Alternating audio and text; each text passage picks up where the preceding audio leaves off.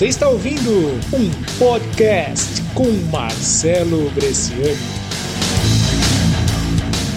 Você sabe como crianças ganham qualquer coisa. Se você já foi criança, que eu acredito que foi, você vai saber disso. Ou então, principalmente, se você tem filhos, você sabe o poder da persuasão que tem as nossas crianças. Eu tenho duas filhas, elas são incríveis, especialmente nessa parte. Eu vou ensinar para você agora uma técnica, uma técnica de negociação que as crianças elas fazem muito bem, você pode aplicar também. Mas primeiro, deixa eu contar para vocês uma história, uma história da minha infância, uma história de como eu e as minhas irmãs a gente conseguiu um cachorrinho. A gente estava visitando uma tia que morava, ela tinha uma cadela e essa cadela deu cria e tinha nascido assim uma porção de cachorrinhos, todos eles vira-latas, não tinha raça nenhuma definida esses cachorros. A gente chegou lá na casa dessa minha tia. Essa minha tia, eu acho que eu já contei para você em um dos meus podcasts, um dos meus vídeos, talvez você conheça essa história. Essa minha tia, a gente, quando a gente conheceu, ela já tinha o cabelo branquinho, a gente chamou ela desde o começo de vó, avó nega, mas ela era tia. Mas a gente chegou lá na casa da avó nega e a gente viu, a gente era criança, eu devia ter uns 8 anos, a minha irmã do meio uns 3 anos a menos, a outra mais novinha ainda. A gente viu aqueles cachorrinhos, ficou a tarde inteira brincando, como é bacana cachorrinhos, principalmente para criança. E a gente ficou lá brincando com os cachorrinhos lá, não sei o que. E as minhas irmãs, a gente traçou um plano, a gente queria levar um para casa.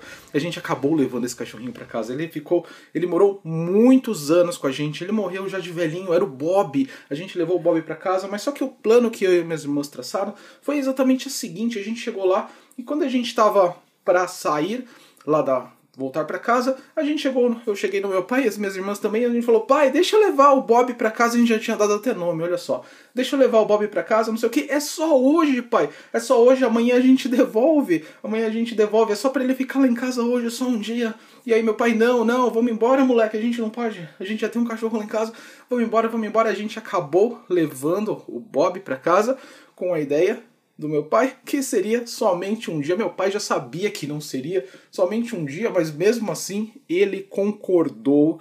A gente levou o Bob para casa naquele dia e ele nunca mais saiu de casa. Ele foi uma verdadeira paixão, aquele cachorro, cachorro muito inteligente, um bom dos, desses animais que a gente considera como bons cachorros.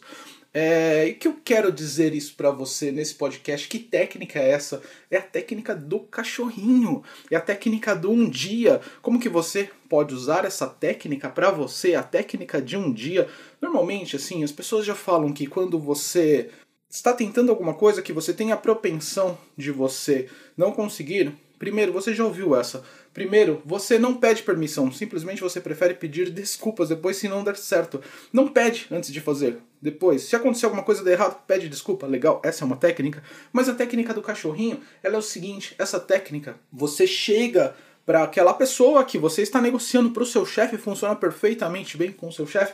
Você fala com ele, você quer tentar uma estratégia, você quer tentar uma técnica, ou você quer implantar alguma coisa, alguma atividade, principalmente essa atividade que você acredita que essa atividade vá funcionar, você chega para ele e falou: "Vamos tentar somente hoje". E se não der certo, a gente para. Vamos tentar somente hoje. E se não der certo, a gente não usa mais. Essa é a técnica do cachorrinho, porque quando você coloca ela uma vez, principalmente, especialmente se você acredita que ela dá certo e se alguém não está autorizando, se alguém não acredita, alguém não quer fazer aquela coisa funcionar, mas você quer. Então coloque isso. Aí a pessoa ela vai ver, a pessoa vai gostar, ela vai se encantar com aquela coisa assim mesmo como fazem os cachorrinhos. E se não der certo, você para depois no outro dia. É, eu não tenho números exatos, eu vou fazer, eu vou falar para você um chutômetro, mas eu acredito que em 99% das vezes essa coisa que você vai fazer somente uma vez, ela vai ficar lá por pelo menos um bom tempo. Eu uso isso. É, técnicas que a gente aprende com crianças, as crianças são fantásticas na arte de negociação. Você já conseguiu falar não para um filho seu que pediu alguma coisa? É praticamente impossível isso. Então, utilize essa técnica. Essa mesma técnica é utilizada por veterinários, por casas onde vende animais. E como que ela funciona?